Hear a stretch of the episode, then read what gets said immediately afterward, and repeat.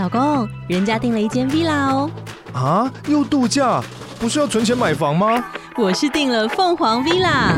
哇，竟然有千平花园，十五项休闲公社，回家就像度假哎！而且花园比房子还要大呢。还有我最爱的游泳池，耶！龙大营建 villa 生活，十年防水保固，二至三房，零七三九八五五五五，凤凰 villa。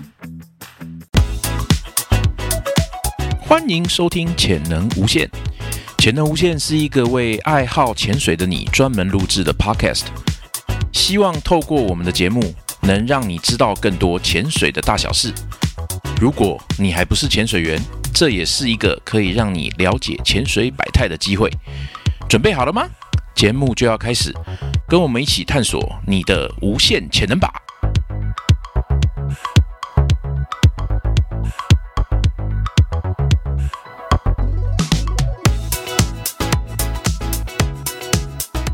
今天呢，我们要来介绍潜伴哦。我们都知道潜水呢是很重视这个潜伴制度嘛，所以呢，只要从事潜水，就一定要有潜伴。好的潜伴带你上天堂，不好的潜伴呢带你进书行吗？好，今天呢，我们有两位来宾哦，包含小猪麻衣，还有呢 Felix。好，我们一起来聊聊看，在你心目当中，你所遇过的潜伴是什么样子？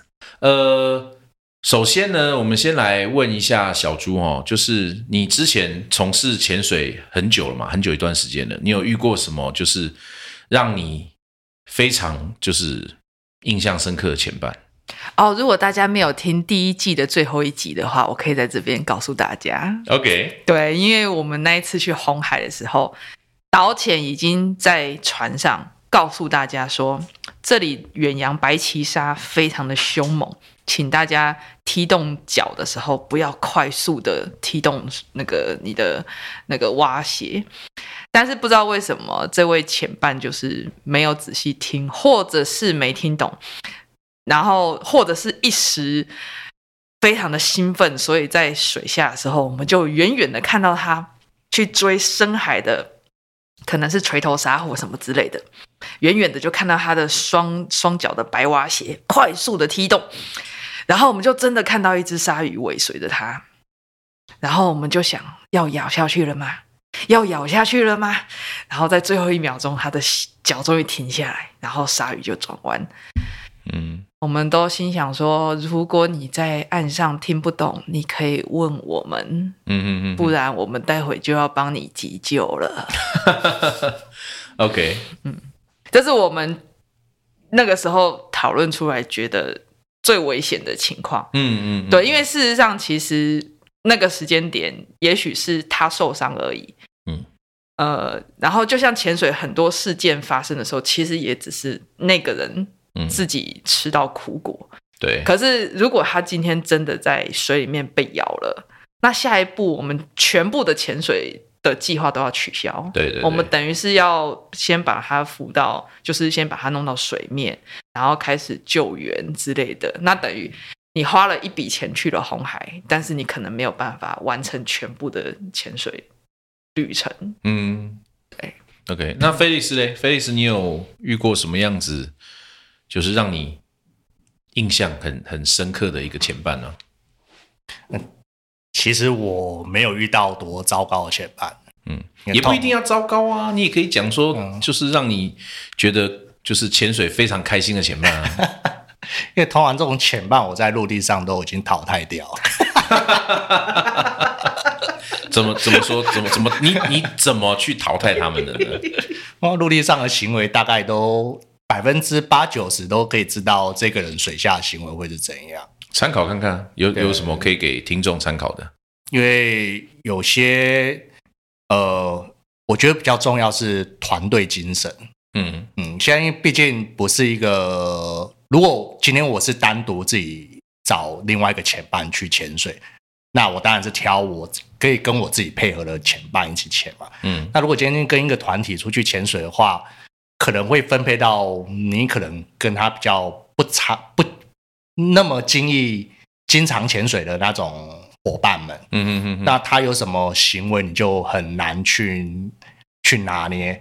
那例如说，因为我潜到后面，现在跟前半下水的时候，我就会一开始就会跟他讲，你只要跟着我，我会找东西给你看，你不用到处乱跑。但是一下水的时候，哎，这位仁兄就会到处跑，然后就会找不到，那种上来可能就会，可能我就会翻翻他白眼了吧。嗯嗯嗯啊，这这种就比较没办法跟我在下一次的潜旅之中再去。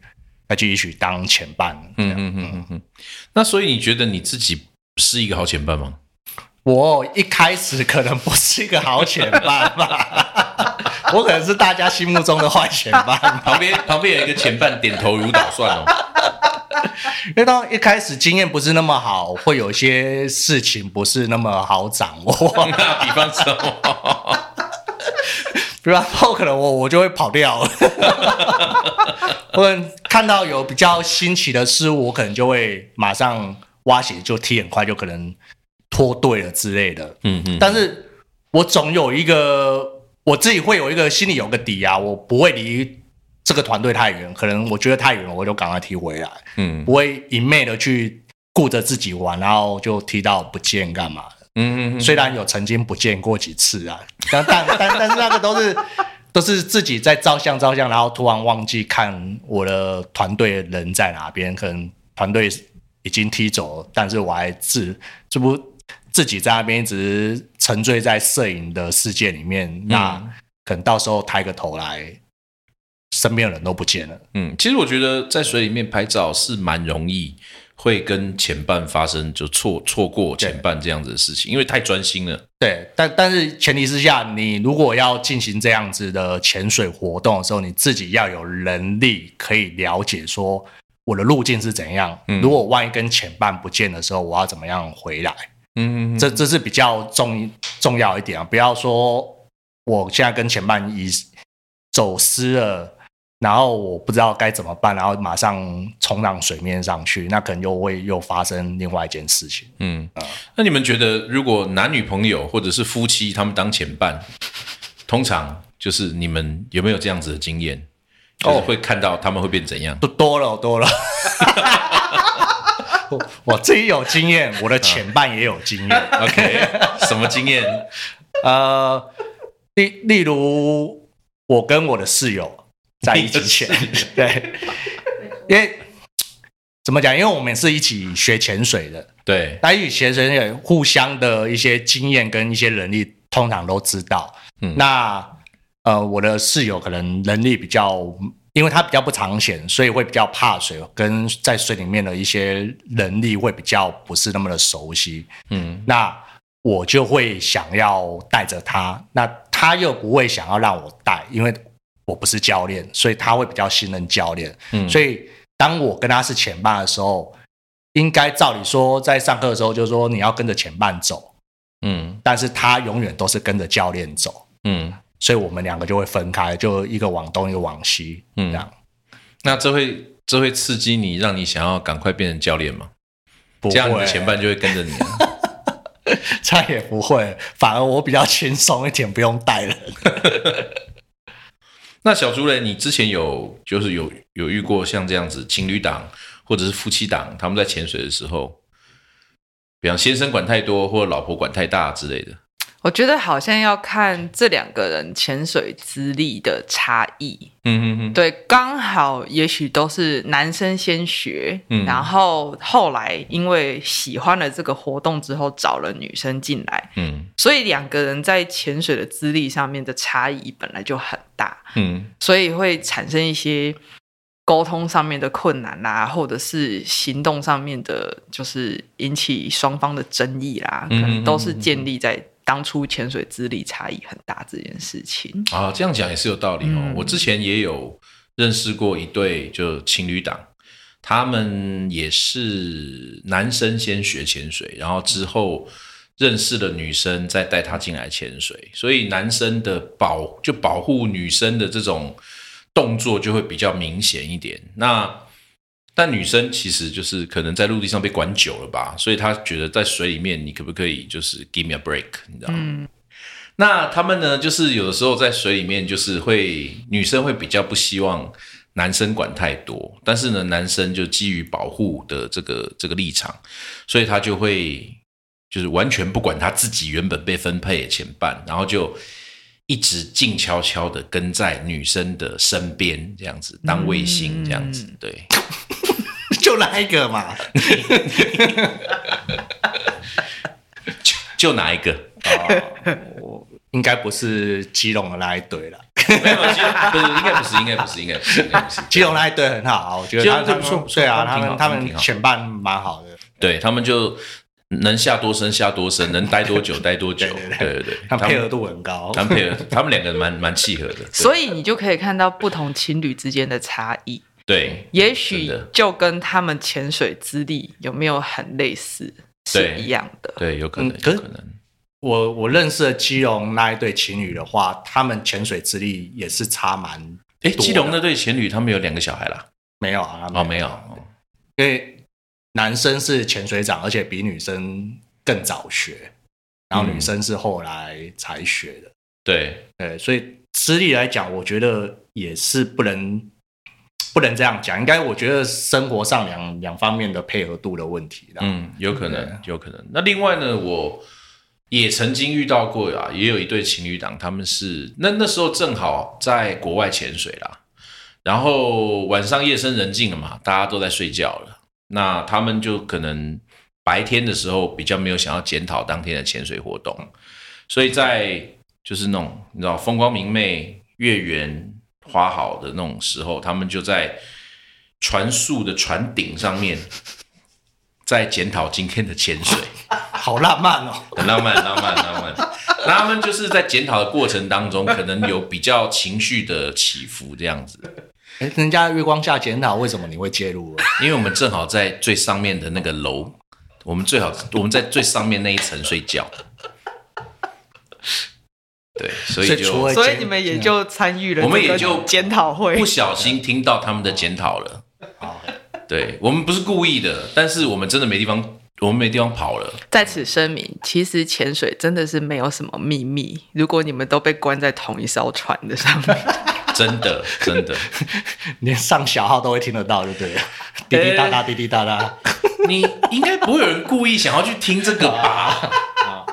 我是没有传，就现场其实还蛮吵的啊，旁边是打气声，对，那个 in compressor 在那边嘣嘣嘣嘣嘣嘣，然后又有人在那边洗澡，对不对？旁边又有人在上厕所，然后又有人在吃东西，就其实潜水船上面还蛮混乱的啦，我个人觉得。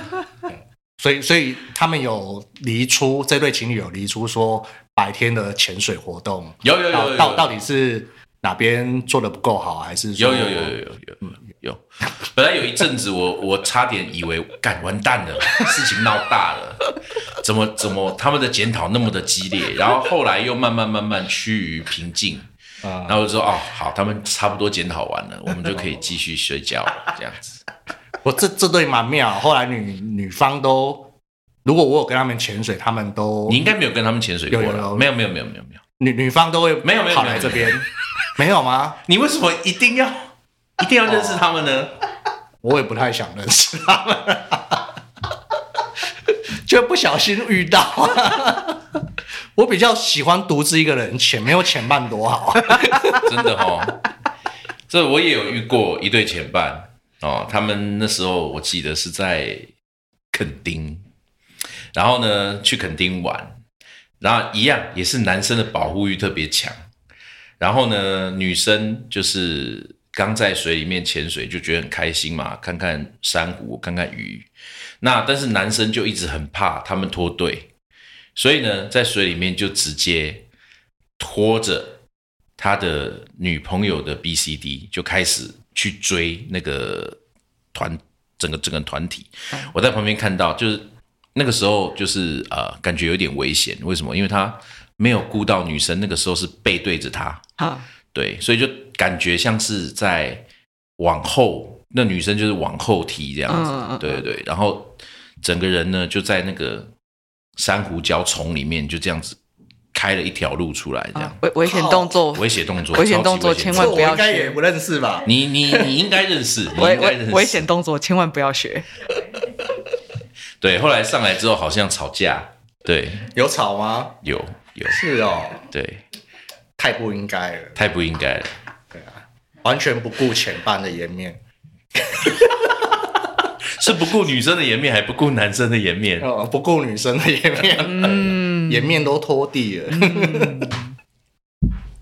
对，所以所以嘛，这就是为什么我们讲说，跟好的前半可以上天堂，跟坏的前半就住套房，对不对？所以结论是，情侣或伴侣不一定是好的前半。对，嗯嗯对，我的确是这样相信的，因为就是呃，如果按照他们在陆地上的相处模式，很有可能会原封不动的，就是带到水里面。嗯所以女生如果是比较依靠男生的，那可能在水里面也会一模一样。嗯那如果说是颠倒的话，也会。嗯对，所以有的时候像我我自己在教学的时候，我就会刻意要把他们拆散，嗯免得在教学的过程的时候，什么男生 gay 熬或者女生管太多，嗯嗯所以他们那个课学不完，然后再加上两个人可能又那个了，嗯，又 break up 的，对，这这这就这就会很难很难搞了，没有错。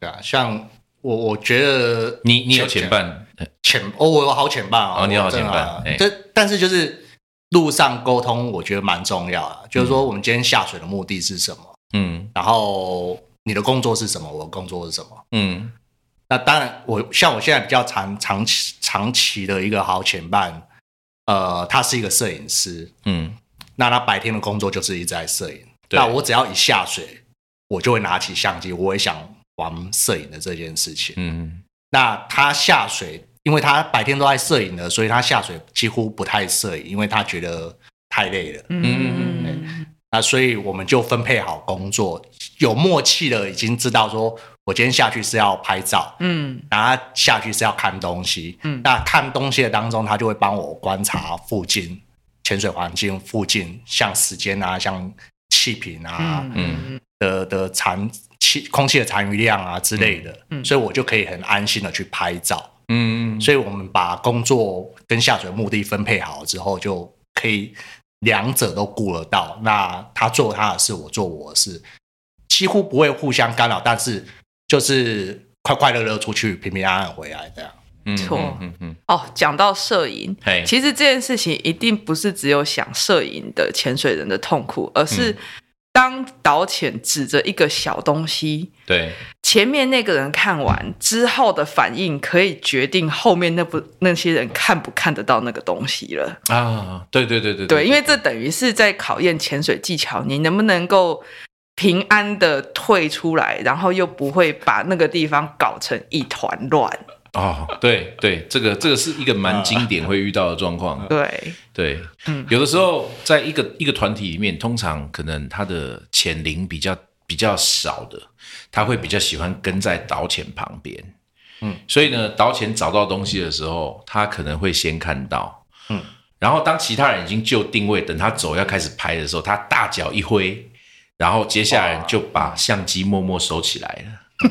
水中沙尘暴瞬间就零能见度这样子哦。对对，这这这真的是会会在水里面真的会搞搞出来，尤其找到那种特别特殊的生物的时候，不常见的生物的时候，但是好笑的是，他们其实也不是故意的，他是能力真的没办法，嗯嗯嗯对不对？嗯这这这时候就要好教练在。嗯，那怎么说呢？因为好教练就会直接把他提起来，他连踢都不用踢，然后就带走了。嗯然后下一个第二个就会很好进入。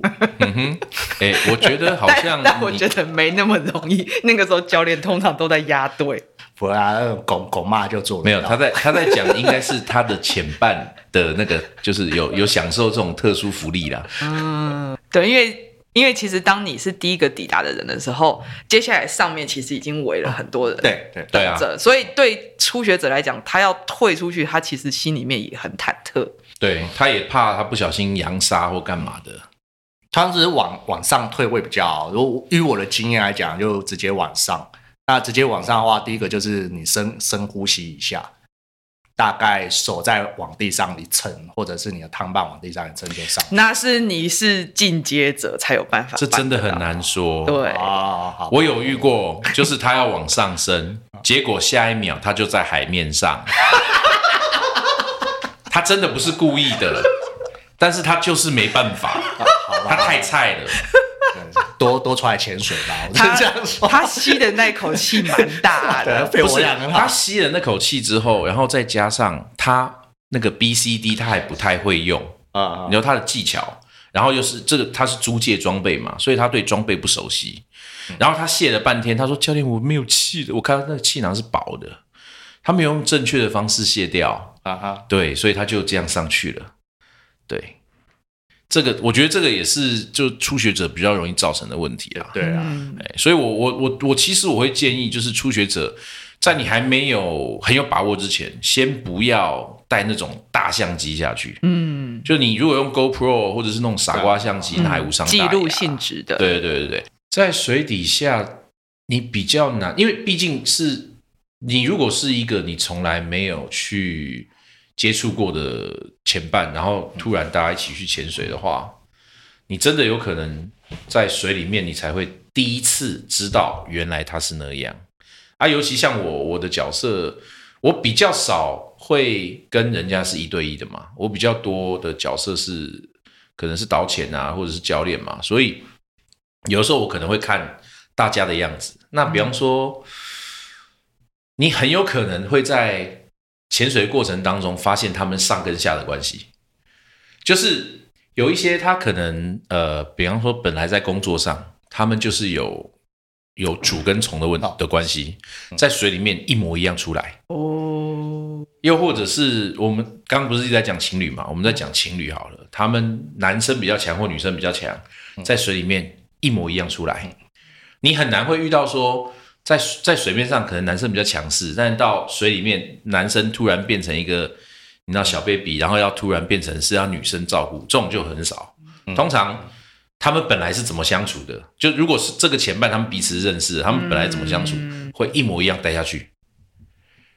对，所以我觉得这东西也是还蛮鲜的。那但是对，如果是野团，或者是你刚参加一个新的团，你被配到一个新的前伴，你还真的很难去了解说他会怎样。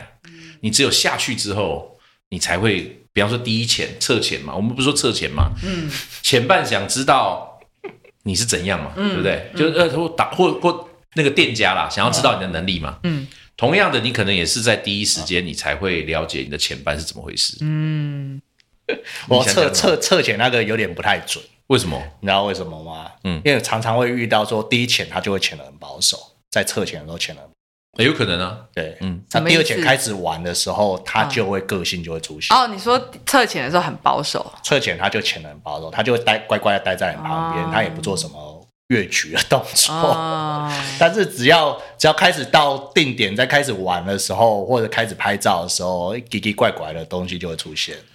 会有这么假的人吗？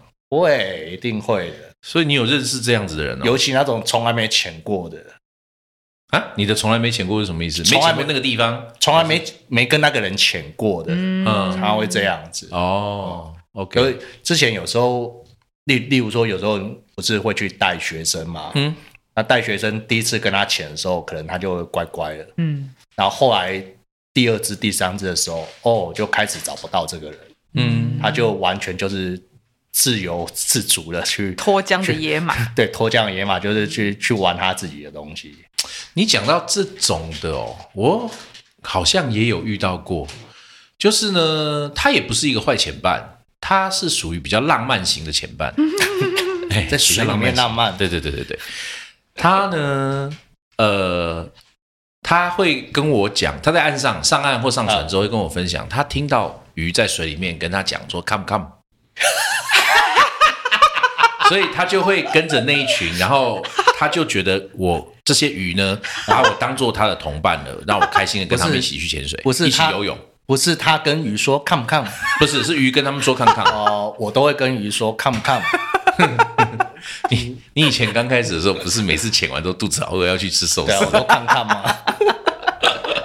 看不看不看不，快点来是是 come to my，mouse。我的 way，而不是 come to my camera。对，然后他那他的话就是你会你会你你你可以想象得到啦，就是说他到很漂亮的地方，他当然会很想要就是去靠近那些鱼啊。那只是说，当他就是沉浸在自己的世界的时候，那他的确就会比较忽略他跟其他前半的关系，或者说可能他走的方向跟前半是颠倒的。对啦，呃，那但就是要他要有相对的能力。今天我信任你的能力的时候，我可以放开让你去去这样做。对但是我跟你完全不熟悉，然后你自己能力又比较没那么好的时候，当你的前半真的压力会比较大一我觉得点。就真的，哎呀，你在胡搞瞎搞，等一下给你嗯冲个气让你上去好了。嗯，嗯，我对前半的要求有时候会决定在那个前点的能见度，能见度很好的时候，其实你可以就算前半跑很远，你也知道它在哪。就看得到。哈，对，但是能见度很差的时候，你真的没有什么可以容忍前半乱跑的空间了。嗯嗯嗯，对，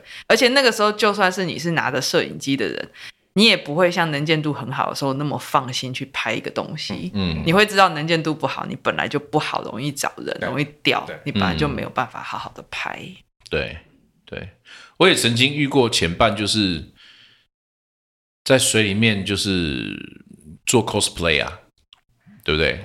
穿着礼服啊，穿着女仆装啊，然后在水里面潜水啊，然后还要玩那个在水中打鸡蛋，就看那个鸡蛋会不会会不会散掉啊，还是它可以变成一颗球，有没有？我我是常常都在拿着那个什么饮料下去喝，饮料哦，饮料我有没有看过人家这样做啊？有啊。有吗？有啊，有个奶的什么的啊，哦，对对对对对 对，他不是最爱带饮料下去喝了，对对对对，然后就开起来在我面前喝，这样。对对对对对。在大家面前喝，这个没有，他只是我想他应该是想要创造一些话题性。对，这跟这跟他是一个好前半或坏前半没有什么关系啊。他是好简单，他是他是好前半对，没有讲你坏话，没有没有讲他的坏话，没有讲他的坏话。然后我自己的话嘛，我也曾经发生过啦，就是说，因为工作性质的关系，所以我几乎全团的人都是我的前半，但是呢，也很有可能搞到全团的人都不是我的前半这样的事情发生。是说你已经离大家很远了？不是不是，不是不是不是，呃，我记得有过发生在我身上有过两次啦。第一次是在蓝屿，那个时候跟大家讲说，船上的人大家把气瓶换好啊，检查残压啊这些的哦。那后来呢，就是下了水之后嘛，开始潜水下潜了，那我就看一下我的残压表，靠腰，我没有换气瓶。睡了，所以那时候我大概只剩下四五十，哎，不应该五六十吧，我记得。那时候我就在就大家大家下潜到可能三十几米的地方，我就跟大家讲说，我只剩下五十了。我希望我本来期待说看有谁会来看一下，对不对？结果呢，我大家越踢越远，对他们就跟我很多很好几个前半就跟我比个 OK，人家走掉了。然后呢，我就只好就是因为还好有导潜啊，哈、所以呢，我就只好自己一个人，然后呢打着福利带，然后在污米的地方把安全停留做好，还要刻意省一下气，然后再浮出水面。然后船长又靠过来说：“啊，利息利息安诺，我就没气了啊！啊，你没换气瓶哦？哎，忘记了啊啊，那你还下去吗？哎，我已经不知道他们去哪里了。那那你上来吧。哎，这是这是我好好几年前哦，大概有七八年前吧 发生的。第一个跟我比 OK 是谁，你知道吗？啊，谁？就是我第一个教的学生。对，然后他就跟我比 OK，然后人走掉了这样。然后后来又有一次，那时候是在菲律宾，嗯，好，我一样干了这种蠢事，就是大家都换了气瓶嘛，对不对？结果我自己忘了换，然后下去之后呢，我们遇到捷克鱼风暴，嗯，很大群哦，大概有两三千只，不夸张，就变成鱼球这样子。当我发现我又只剩下五十把的时候，这时候我就跟导潜讲，我只剩五十，他很紧张，他就叫后导要跟我备用气源呼吸上去，这样。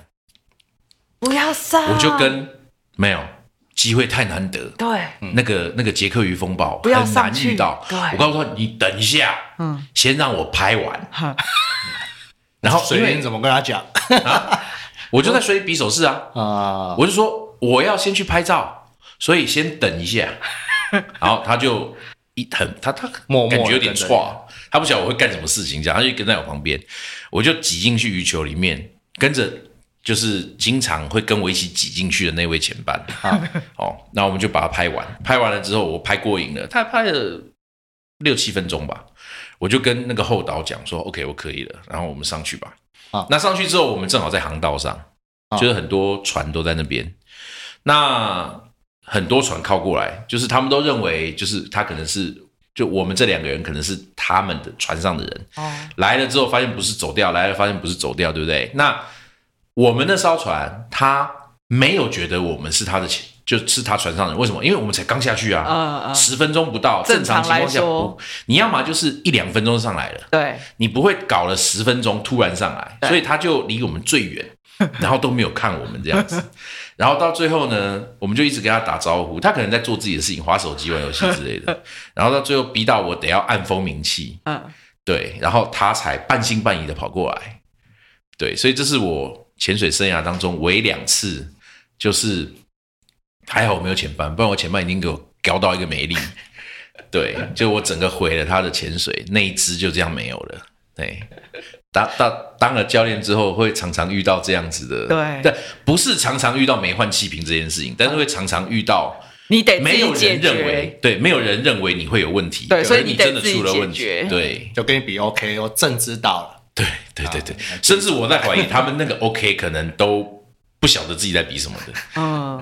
对，嗯，没有错，哎呀，在尤其是出去潜水啦，饮食通常很容易造成问题啊。嗯，对啊，对啊，有些人不吃那个，不吃那个，嗯。不吃这，不吃那的。我觉得不吃这不吃那，我们我们实际上处理还比较好处理。我其实比较怕的是什么，你知道吗？嗯。太爱吃。太爱吃，对，就比方说，好，我们说，比方说去巴厘岛，去巴厘岛潜水，巴厘岛最好吃的就是巴厘岛的炒面，它其实只是一个泡面，然后再加一些料这样子啊炒嘛。但是呢，就怕团员太爱吃，一个人把八个人的，就原本一团十二个人，他自己一个人就吃了八人份的面，嗯那剩下的剩下的你知道，只剩四人份的，哦，那这件其他的导事情？其实发生在传速的时候又特别明显，因为传速的时候那个它的食物分量都已经过点对对，不会有太多没有错 U 比的，对哎所以如果今天前面那个人很喜欢某一道菜，都把它夹光，后面真的真的就没有就都没得吃对了。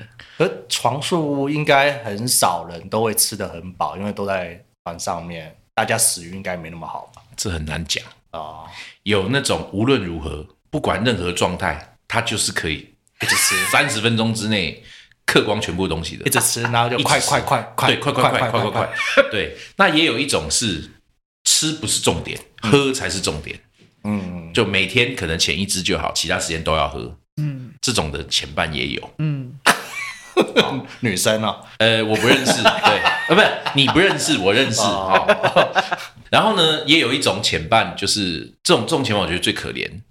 他是呢上了船之后，嗯嗯，因为他的平衡感太好，对，以至于船速的时候，他的晕船的现象会最严重。嗯嗯嗯，那我也看过，就是曾经就是他要照三餐吃，哦吃那个晕船药。嗯他如果忘记吃一餐，他接下来那个六个小时、八个小时就很惨。对，那有一次呢，那位前伴跟我们一起出去潜水，然后又遇到船速。那好死不死的是什么？最后一天，就是船都已经下午要靠岸了，但是呢，大家准备的小白兔在最后一天的晚上用完，所以呢，他本来前几天都还挺正常的，但是因为没有药了，所以他最后一天的从早上起床一直到靠岸，他基本上是属于瘫痪状态，嗯。他不能吃任何东西，他只要一吃就吐，一吃吐，一吃就吐。嗯，对，而且应该也不能潜水。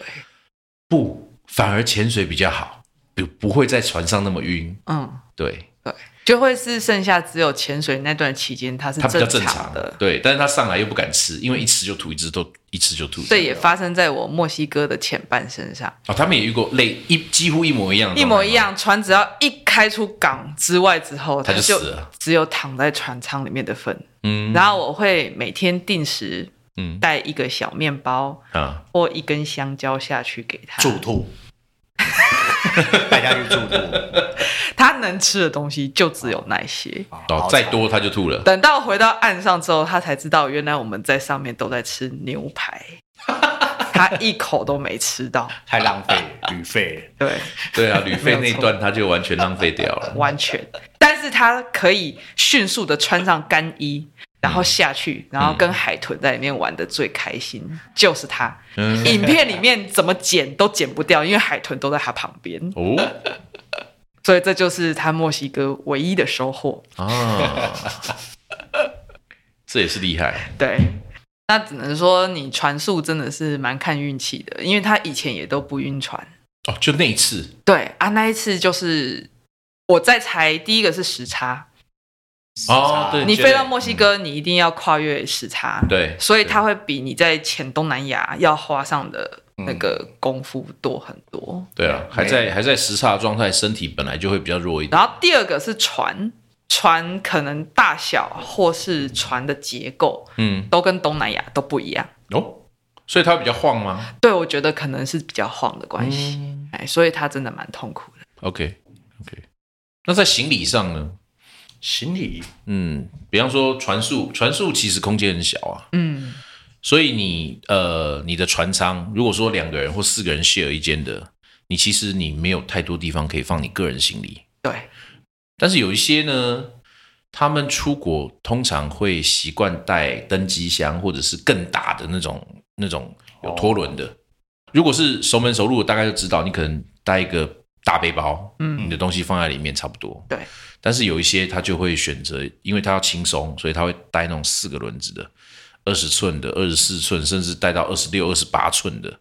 所以你那个一搬到船上，你可能空间你连翻都翻不开。嗯，对？那如果四个人一间的，你这个一翻，其他人的位置都没了。你传速不能问他了，他不传速的。对啊，我不喜欢传输，因为我就是那种平衡感太好的。难怪我想说奇怪，菲利斯怎么突然那么安静？因为他没有想要因为他没有聊这个话题。OK，所以我在唤起他痛苦的回忆。我在放空中。我要看还有哪些人可以让我爆料了。还有啊，你你的你的前半是男生或者是妹子是不一样的。哎、有哎、有有有有有有，前前半男生其实比较好讲话了，嗯，就行动干嘛都在水里面照顾也比较好，去对他毛手毛脚。